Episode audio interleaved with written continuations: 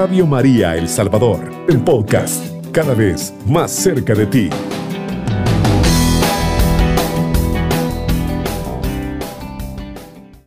En esta ocasión tenemos a dos jóvenes, Fátima, Juliana, y tenemos a Edwin.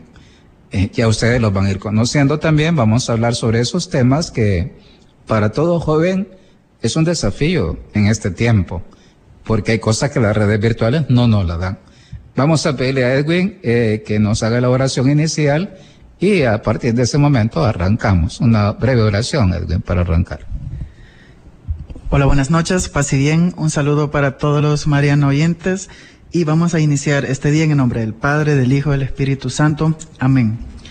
Gracias Padre nuestro por regalarnos una oportunidad más. Te agradecemos por todo lo que nos has dado, por todas las bendiciones que hemos recibido. Te agradecemos por la oportunidad que nos das de estar acá, que podamos compartir con otros jóvenes, que podamos compartir con el Padre César, que podamos aprender nuevas cosas y sobre todo que nosotros podamos ir siguiendo este caminar que es de Jesucristo. También te pedimos que nos ayudes por esta tormenta, por este huracán Julia, que nos protejas, que nos bendigas, que uses tu santo manto para que pueda liberarnos de todo peligro. Padre nuestro que estás en el cielo, santificado sea tu nombre, venga a nosotros tu reino, hágase Señor tu voluntad así en la tierra como en el cielo. Danos hoy nuestro pan de cada día, perdona nuestras ofensas, como también nosotros perdonamos a los que nos ofenden no nos dejes caer en la tentación y líbranos del mal. Bien, nos ponemos en la mano de nuestra madre, que seguramente nos va a cuidar. Siempre nuestra madre está en los momentos difíciles, ella está como la madre que cuida a su niño y lo protege.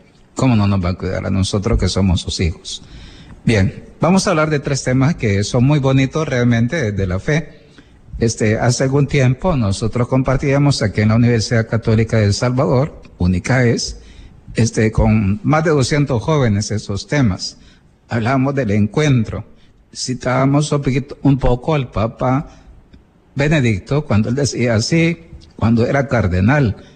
El cardenal Joseph Ratzinger decía, nosotros comenzamos a ser cristianos por el encuentro con una persona, que es Jesús. Este, esto es importantísimo. Una persona que, que nos ama, que nos comunica su vida, que nos invita a ser parte de su cuerpo, que nos da su propia comunión trinitaria y que obviamente al expresarnos su amor nos invita a ser amigos suyos, hermanos suyos, parte de la familia en la fe a través del bautismo. Es obvio que en este tiempo no se puede preguntar, bueno, ¿y dónde estará, dónde puede encontrar a Jesús? Es la pregunta que tu joven te la puedes hacer. De eso vamos a hablar con nuestros tres amigos que están acá.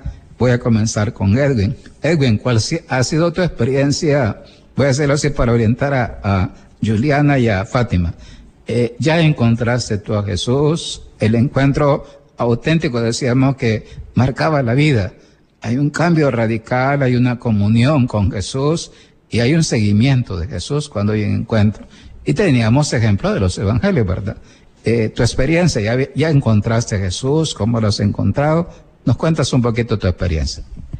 Bien, buenas noches, paz y bien, un saludo fraterno a todos y como nos menciona el Padre, para que nosotros podamos tener ese encuentro con Jesús, creo que cada persona lo tiene de una manera diferente. En mi caso, recuerdo que yo tuve mi primer encuentro real con Jesús, el, si no me mal recuerdo, el 2 de abril del 2017 fue en un retiro, recuerdo que yo iba a la iglesia, pero no había tenido mi encuentro con Jesús, pero sí ese día yo recuerdo que realmente sentí a Jesús, sentí a Jesús realmente y se siente la diferencia cuando uno está en la iglesia tal vez sin Jesús y cuando uno está realmente con Jesús.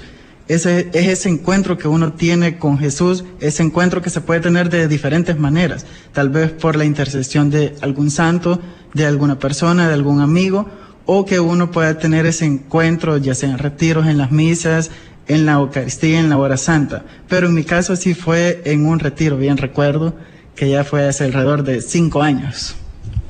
Excelente, esa experiencia es única. Cada quien se nos pregunta, Padre, ¿y usted también tuvo un encuentro con Jesús? También yo lo tuve un encuentro. ¿De qué edad fue tu encuentro, güey? De 21 años. Ah, bueno, eh, hay que decirlo, Edwin ya es ingeniero, da clases, pero es un ingeniero joven que está arrancando y quiere descubrir lo que Dios quiere de él. Yo más o menos a los 14 años me encontré. Vamos a preguntarle a Juliana. Juliana, ¿tú ya te encontraste con Jesús o todavía andas en búsqueda?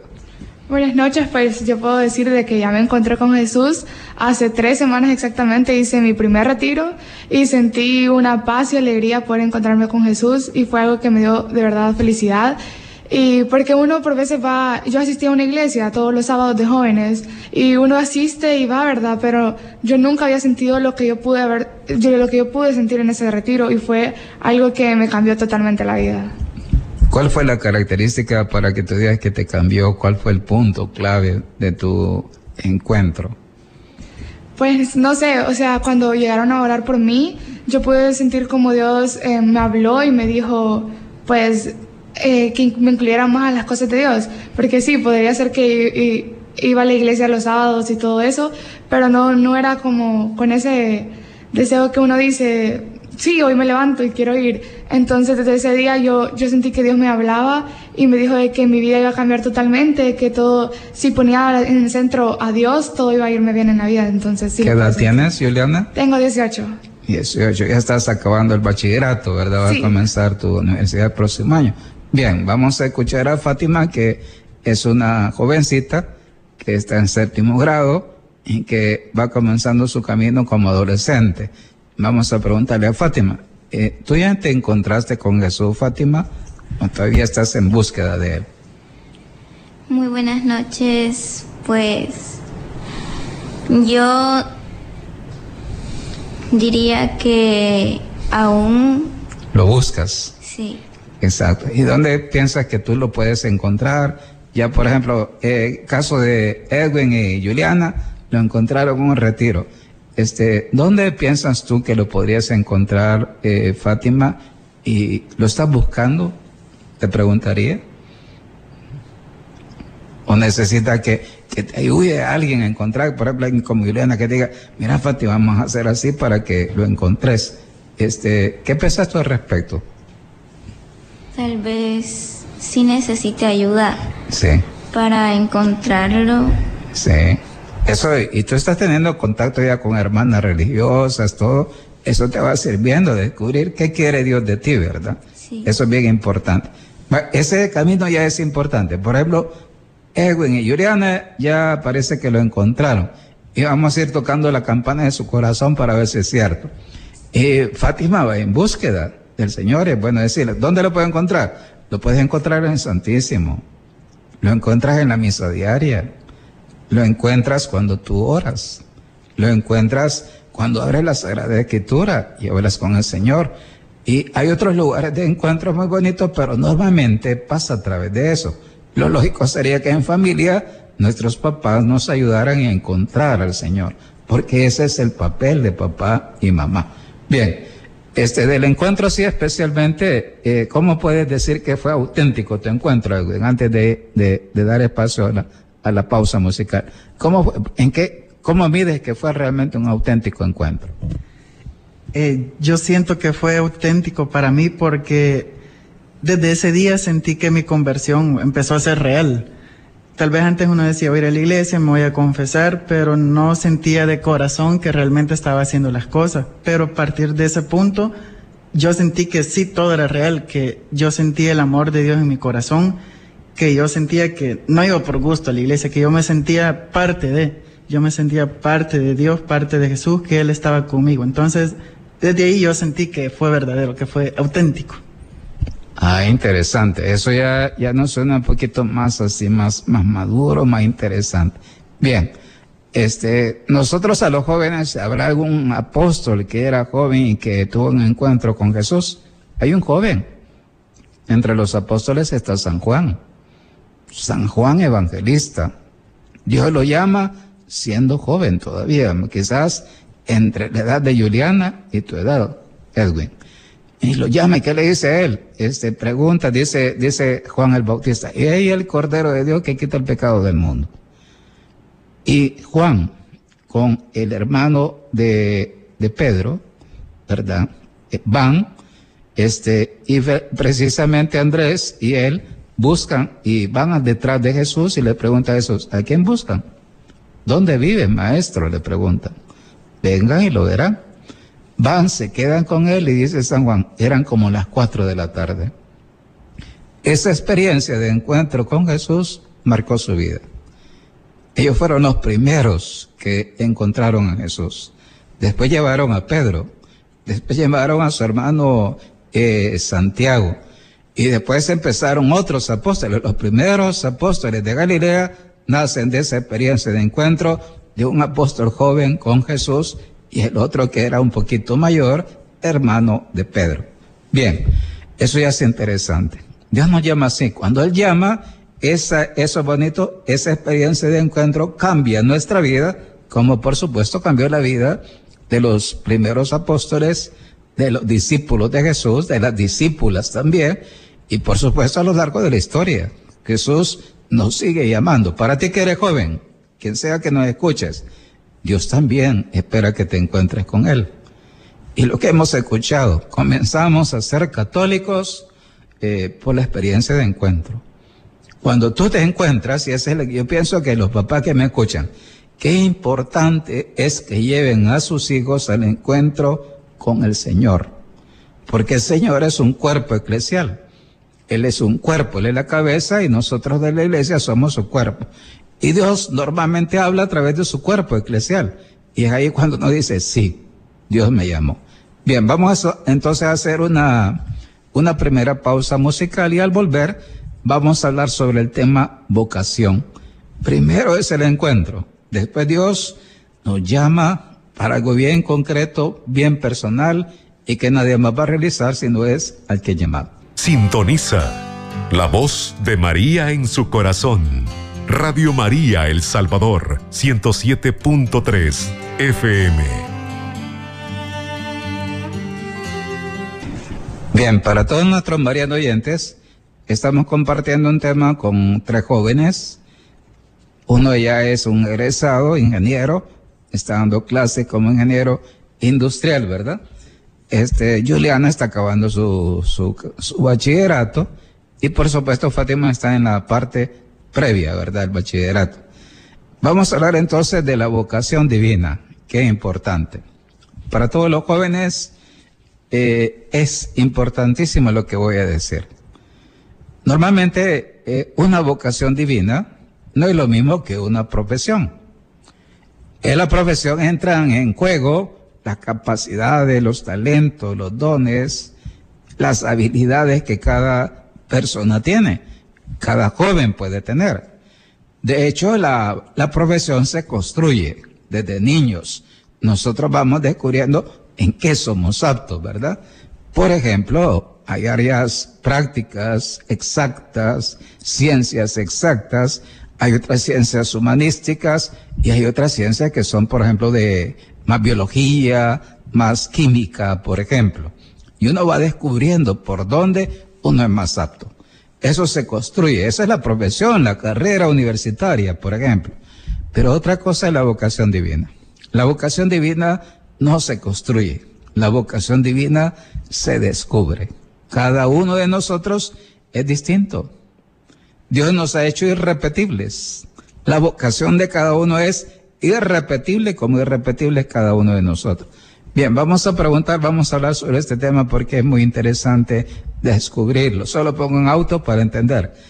Yo comencé a estudiar ingeniería civil, hice tres años de ingeniería civil, nunca creí ser sacerdote, y el Señor, un 5 de octubre de 1985, me aclaró que mi camino era ser sacerdote. Más o menos me llevó quizás un año y algo la crisis eh, de renunciar a mi proyecto, que era lo que yo había construido, y descubrir el otro proyecto que el verdadero proyecto de Dios. Que eso es lo que quizás a todos nosotros nos tienen que enseñar en la iglesia.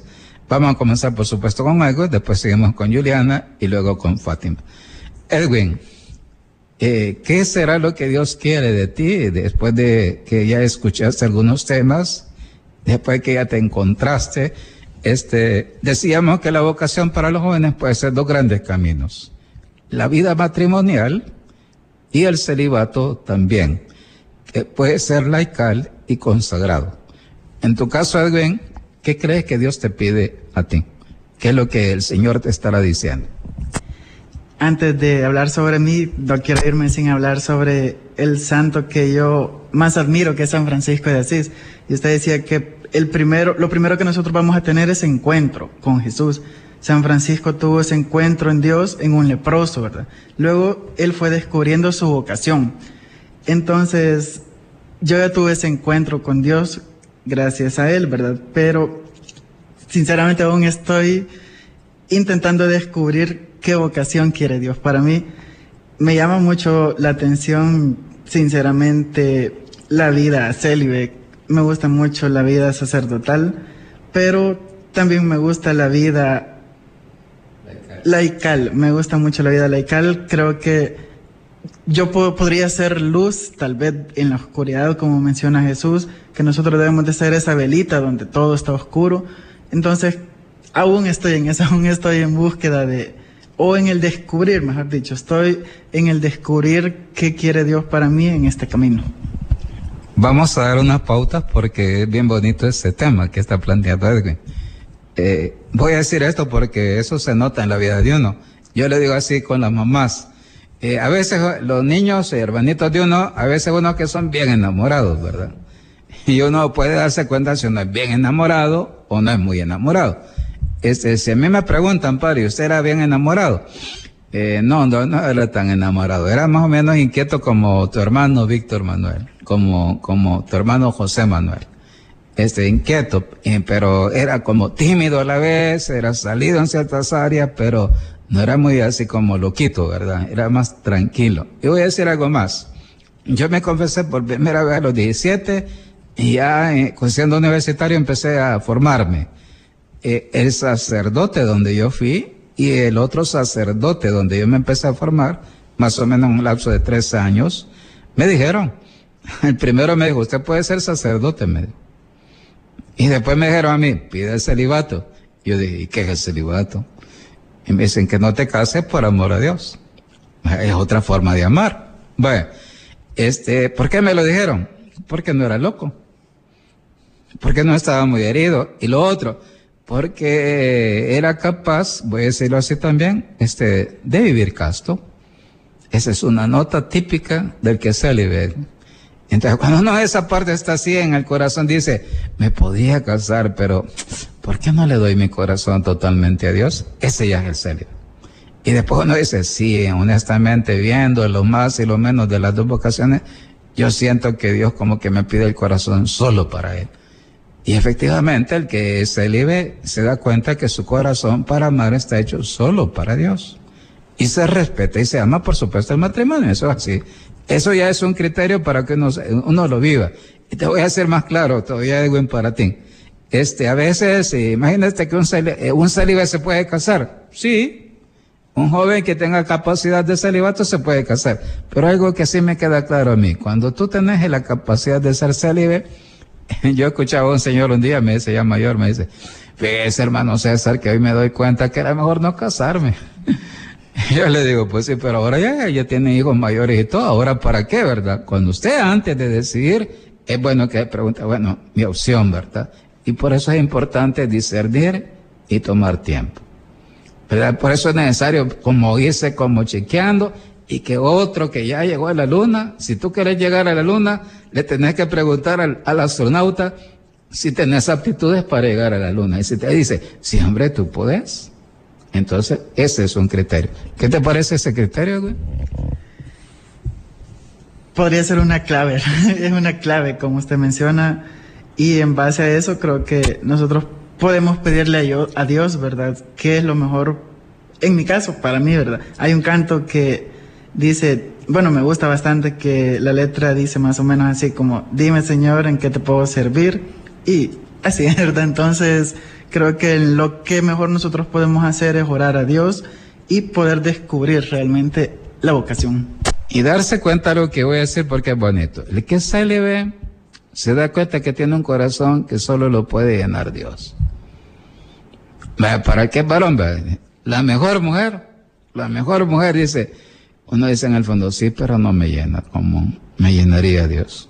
Y el mejor hombre también, puede ser el mejor varón. Dice, sí, pero al final como que Dios me ha hecho de otra manera. Bueno, vamos a Juliana, que ya está más cerca de la universidad. Eh, ¿Por dónde crees que va Dios contigo, Juliana? ¿Qué te estará pidiendo? ¿La vocación matrimonial o la vocación célibe? ¿Qué piensas tú según lo que hemos oído de, de Edwin? Yo siento que la vocación matrimonial, uno de mis sueños siempre ha sido casarme, tener hijos, así que creo que sí. y yo pienso que, eh, si me uno pregunta, padre, ¿usted también quería casar? Sí, yo también me quería casar. y le preguntamos algo y yo creo que antes igual te ha pasado a ti, me imagino que has tenido hasta tu novia, Edwin. Por supuesto, yo también. No sé cuántos novios habrás tenido tú, ¿verdad, Juliana? Pero de hecho la inquietud es natural, eso hay que decirlo, ¿verdad? Pero hay algo importante y eso, y eso sí eh, uno lo va confirmando en el tiempo. Los que tienen más criterio y que te guían en la fe, ellos te pueden ir diciendo, tú servís para esto o para esto. Por eso es importantísimo saber preguntar a los que llevan adelante en la fe. Eso es bien bonito darse cuenta. Pero que el matrimonio es, es vocación a la santidad, claro que sí. Quizás vamos a decirlo así. El problema del matrimonio es encontrar a la persona justa. Ahora, por ejemplo, aquí hay tantos, eh, con el respeto a los hipótesis, hay tantos loquitos, ¿verdad?, que te pueden declarar y que ahora es tan fácil y hacer tonterías, el problema es encontrar a la persona realmente que Dios ha pensado para ti. Eso es, y hay que pedir mucho. Dicen que si para ser sacerdote son siete años de preparación, para casarse debía ser algo igual, porque es bien importante la decisión. Bien, vamos ahora a Fátima a ver qué dice Fátima de su, qué le estará pidiendo Dios a su edad. ¿Cuántos años tenés, Fátima, tú exactamente? 12 años. 12, 12 años, ¿qué te estará pidiendo Dios en, según lo que eh, venimos oyendo de Edwin y de Juliana? ¿Qué pensás tú? ¿Te lo estás planteando? ¿Le preguntas alguna vez, Señor, qué querrás de mí? ¿Se lo has preguntado alguna vez? No. Eh, bueno, quizás eso ya es importante, porque son tres edades bonitas. Es importante preguntárselo, Fátima más que la carrera, que sí puede ser y es válido y es importante, este, pregúntale a Dios, bueno Señor, ¿y tú qué quieres de mí? ¿Qué quieres? ¿Para qué me has creado? ¿Para qué me has hecho tú en esta tierra? ¿Para que yo sea una mujer santa, casada, con esposo y, y mis hijos, y que sea una iglesia doméstica auténtica, o me pides todo el corazón? Esa es la pregunta que hay que hacerle a Dios. Y decirle, y lo otro, no tener miedo de la respuesta. Porque puede ser, ¿verdad? Para los que quieren casar puede ser. Y si me dice que no, y si me dice eso, no, pero tú quieres casarte, pero yo honestamente quiero que todo el corazón me lo deje a mí, que sea mi esposa solo para mí. Esa también es una joven, se lo tiene que preguntar. Eh, ¿Tú le tendrías miedo a Dios si te pidiera todo el corazón, Fátima? Eh, pues yo creo que sí. Va, de eso se trata. Nosotros queremos realmente decirle al joven, no tengan miedo. Dios, dice el Papa, el Papa Benedicto decía así, Dios no nos quita nada. Y lo da todo. A Dios no hay que tenerle miedo, no. Yo diría, al hombre viejo y a la mujer vieja que llevamos, sí, porque son egoístas, agarrados, se equivocan, a veces eh, pueden desacertar en las decisiones. Eh, por eso es importante pedirle a Dios que nos ayude y nos ilumine. Muy bien. Y lo otro, qué importante es el papel de los papás en la vocación. Los papás tienen que ayudarle a los hijos, ¿verdad? los papás no solo tienen que ver, quizás que se casen, ¿verdad? No se madre en tu caso, Edwin, pero este, la mamá tiene que ayudar a ver, abrirte el horizonte. No te va a decir solo la mamá, ay, hijito, yo quiero nietecitos, quiero otros Edwincitos. También te puede decir tu mamá, hijo yo, si Dios te pidiera algo totalmente al corazón, verías tan feliz como que si te casaras. ¿Qué pensaste en eso, Edwin? De las primeras veces que le comenté esto a mi mamá, pues sinceramente no me dijo nada, se quedó sin palabras porque es una decisión no difícil, sino que tal vez un poco diferente a lo que la sociedad nos plantea normalmente. Pero ya cuando ella como se fue, digamos, entre comillas, acostumbrando a que yo le mencionaba eso, que tal vez tenía ciertas inquietudes, me decía que me apoyaba en lo que yo decidiera, ¿verdad? todo está en que yo fuera feliz, entonces, sí, a veces me ha dicho que quizás quisiera nieta, pero en realidad quiere que sea feliz. Parece que tú eres único hijo. Sí. Es que ese es el otro drama, cuando los uno. Y dice, ay, se me acabaron los nietos, dice la mamá. bueno, pero eh, lo otro, el salir es más fecundo que un, un, papá. El sacerdote cuanto más se entrega, y tiene un montón como Abraham, como nuestro padre Abraham. Vaya, entonces para todos nuestros oyentes y para los papás que nos escuchan, ¿por qué estamos tocando este tema? ¿Qué es más importante, la carrera de su hijo o su vocación divina? Eh, la carrera tiene un valor, pero la vocación divina es incomparable. Si un joven en esta tierra nunca descubre su vocación, ¿ha encontrado el sentido profundo de su vida en esta tierra? Pues lamentablemente no. Y puede ser que tenga una carrera y sea apto y buena en su carrera, pero el sentido profundo como hijo de Dios sí es importantísimo descubrirlo. Bien, vamos entonces a, dejar el espacio para que ya en el tercer segmento los papás que nos quieran llamar, por ejemplo, los papás de Juliana, eh, los papás de Fátima, Mayra y tu papá nos quieren llamar. Este es el espacio para que otros jóvenes o adultos nos hagan sus preguntas y sus comentarios. Radio María El Salvador le acompaña 24 horas. 107.3 FM. Ya escucharon, hermanos, oyentes, eh, la invitación. Qué importante que los jóvenes encuentren a Jesús en esta tierra y lo encuentren en el cuerpo eclesial donde Dios los quiere y los tiene en este momento. Y después, qué importante es el papel de los papás. Qué importante es que los jóvenes también toquen la puerta para que les digan y los orienten sobre este tema tan determinante. Bien, veamos Mario, sí. Con terminación 1893 nos escriben, dice saludos Padre César, saludos a los panelistas y a los oyentes de Radio María. Yo pregunto si la familia puede propiciar el encuentro con Jesús de manera natural, manteniéndose en ejercicio de la fe desde el bautismo para adelante. Es bien interesante la pregunta que nos hacen, gracias por la pregunta. Yo pienso que el papel de la misión de padre y mamá es precisamente revelar el amor de Dios. Dice la familia y consorcio, la misión es custodiar, revelar y comunicar el amor verdadero. Si usted se fija, la vocación divina es una vocación al amor. Podríamos decirlo, son dos modos de amar. En el matrimonio o de un modo célibe. Ahora, ¿qué me va a revelar a mí que el modo preciso? Cuando yo veo a papá y mamá es, eh, vaya, mamá me revela la iglesia. Mi padre me tiene que revelar a Dios Padre. Cuando los dos aman de verdad y se aman mucho, ellos mismos ya me están poniendo a Dios frente a mí. Y es más fácil que en su momento yo descubra eh, por dónde es que Dios me pide a mí. A veces uno los, voy a decirlo así, yo por lo menos cuando contemplo a mi mamá y mi papá, yo al final digo, la que me ayudó mucho a mí para ser célebre fue mi mamá.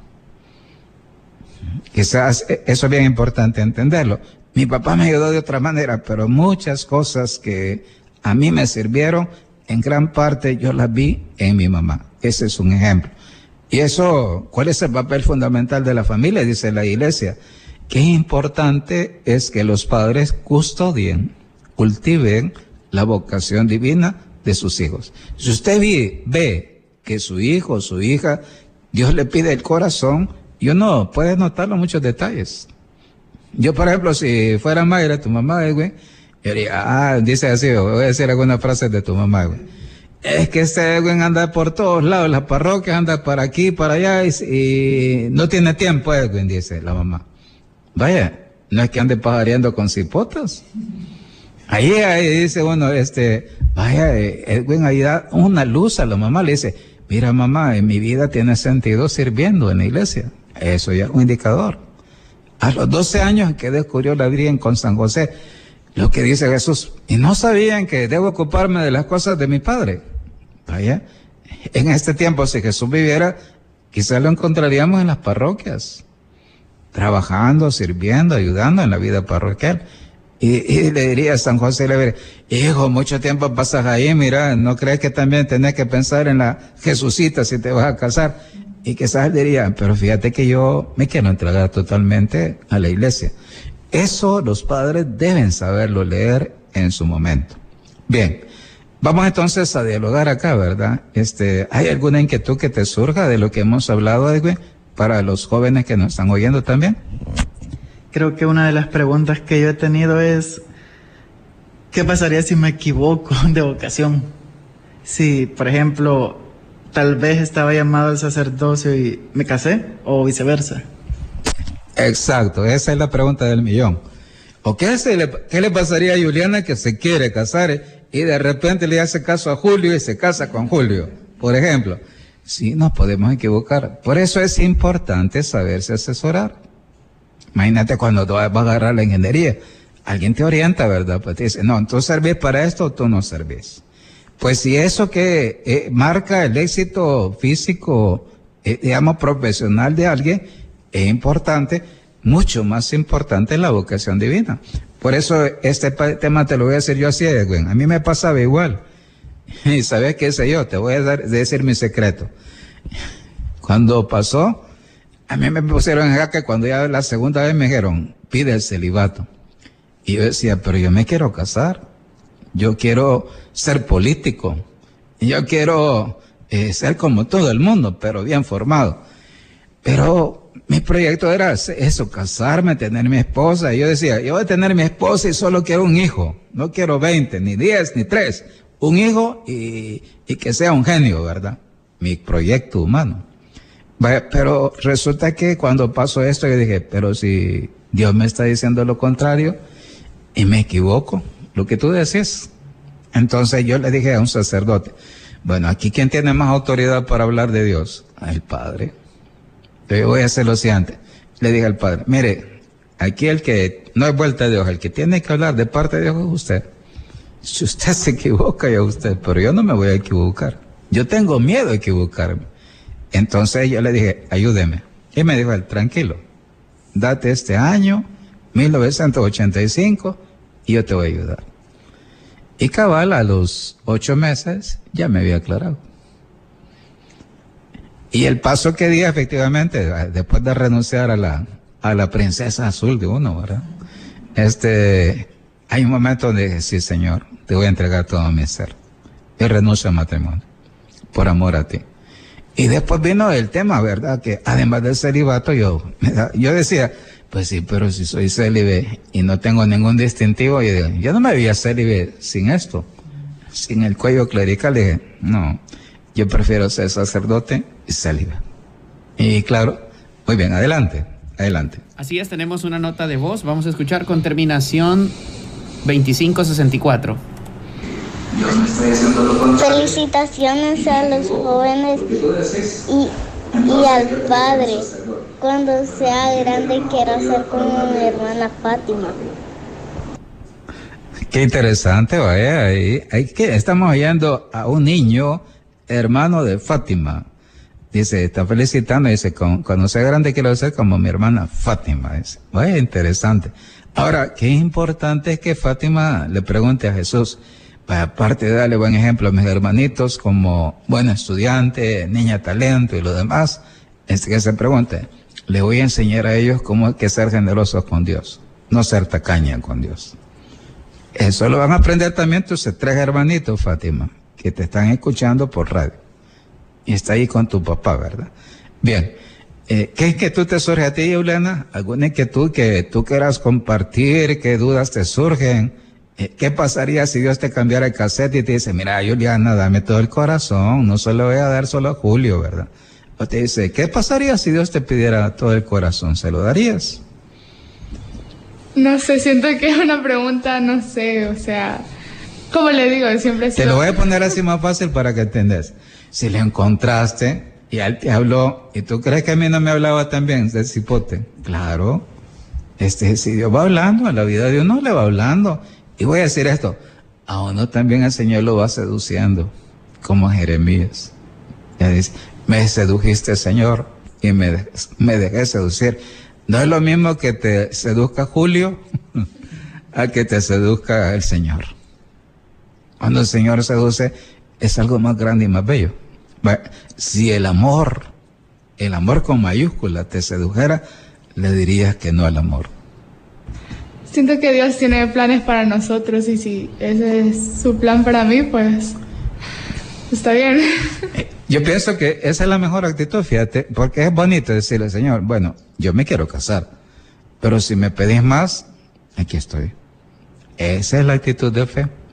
Y honestamente, fíjate que cuando uno hace eso, no se arrepiente. Uno lo que decía Edwin, este, uno dice, uno no se reserva nada, que con Dios hay que ser así, no reservarte nada. No decir, Señor, lo que eres todo, aquí estoy, ¿verdad? Eso es bien bonito. Cuando esa es la actitud nuestra frente a las grandes cosas, obviamente que el Señor te va a hacer feliz. Y lo que Él te va a dar te va a hacer mucho más feliz de lo que uno imagina. ¿Qué es lo que nos ha pasado a algunos? Yo me quería casar y al final yo digo, ahora que ya tengo 31 años de cura, ¿sabes qué digo yo? El Señor tenía razón. Y yo digo, ahora después que veo la vida matrimonial de tanto, digo, oh, no, ya no me hubiera casado. Porque esto es otro camino más bonito que lo otro. Obviamente, porque soy sacerdote. Bien, vamos cerrando si quieres. Tenemos que hacer una oración. Va, escuchamos, Mario, el último mensaje. Así es, nos escriben siempre con terminación 1893. Muy buenas noches, qué bonita esta iniciativa de la pastoral familiar, porque los jóvenes pueden opinar y uno escucha lo que piensan y uno como padre aprende de ellos para encontrar su vocación y apoyarlos en sus decisiones. Saludos a mi hija Juliana. Ahí están, ahí están los papás de, solo falta que Mayra nos ponga mensaje también. Bueno, le vamos a pedir a, Edwin, que ya está, Edwin ya es ingeniero. Y qué bonito decirlo. para los jóvenes que ya sacaron su carrera, ¿verdad, Edwin? Qué bonito es que un joven también diga, padre, y, antes de casarme, este, ya me puede pedir algo más y tengo mi carrera. Claro, yo he tenido compañeros que tienen dos carreras, Edwin, y son sacerdotes. Entonces, que eh, eh, hay algunos que es ingeniero también, sí, varios hemos estudiado antes de entrar al seminario. Este, qué bonito es que también un joven que ya tiene carrera se lo plantee. Bien, le vamos a pedir entonces a, a Edwin, o te queda más Yolanda. vamos a decirle a Edwin que nos ayude para que pidamos por los jóvenes, Edwin. Antes de hacemos una breve oración pidiendo por nuestra vocación divina, eh, por los jóvenes, para que Dios les dé la gracia de encontrar el sentido profundo de su vida.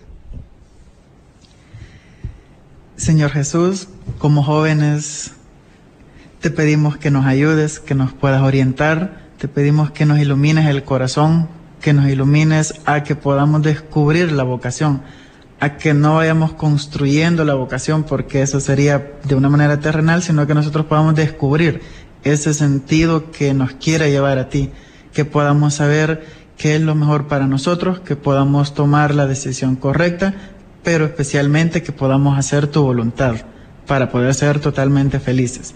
Te pido que nos ayudes, que siempre María también interceda por nosotros, siempre está pendiente de nosotros como sus hijitos que somos, que siempre esté amándonos, protegiéndonos, cubriéndonos y que siempre le esté pidiendo a Jesús por nosotros. Como sabemos, María siempre le está pidiendo a Jesús y Jesús siempre le hace caso a María, ¿verdad? Porque es su madre querida. Entonces también te pedimos que intercedas por nosotros para que podamos encontrar la vocación que tú quieres para nosotros como jóvenes. Bien, ya escucharon la oración que ha hecho Edwin. Tantos jóvenes, tantos padres, nosotros los sacerdotes.